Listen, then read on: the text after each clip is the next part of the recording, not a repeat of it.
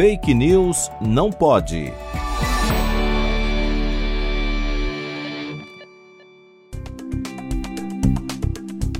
A disseminação de teorias da conspiração não é uma questão trivial.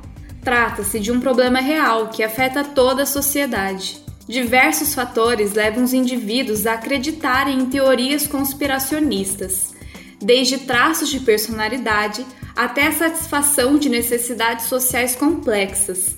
Em todo caso, a emoção e não a razão predomina.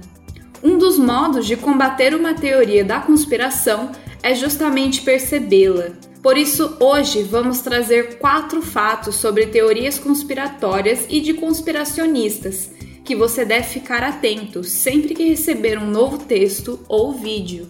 1. Um, as teorias da conspiração surgem de uma oposição ao conhecimento consolidado de instituições oficiais, mas muitas vezes usam essas mesmas instituições para provar uma alegação falsa, se baseando em um argumento de autoridade e não em provas concretas.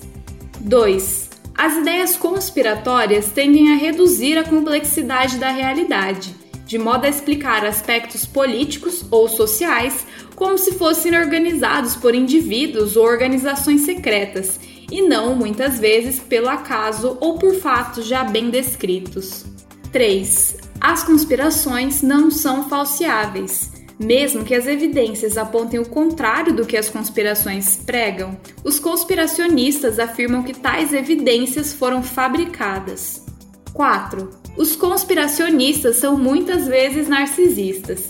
Acreditam ser os únicos privilegiados, com conhecimento de algo secreto que a mídia não mostra. Isso aumenta muito a autoestima e os fazem sentir-se especiais, proliferando ainda mais essas teorias.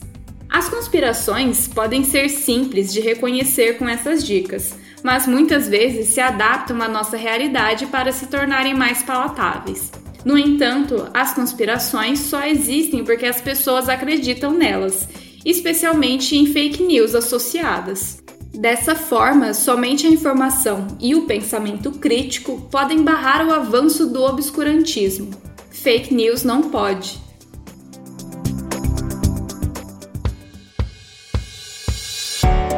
Fake news não pode.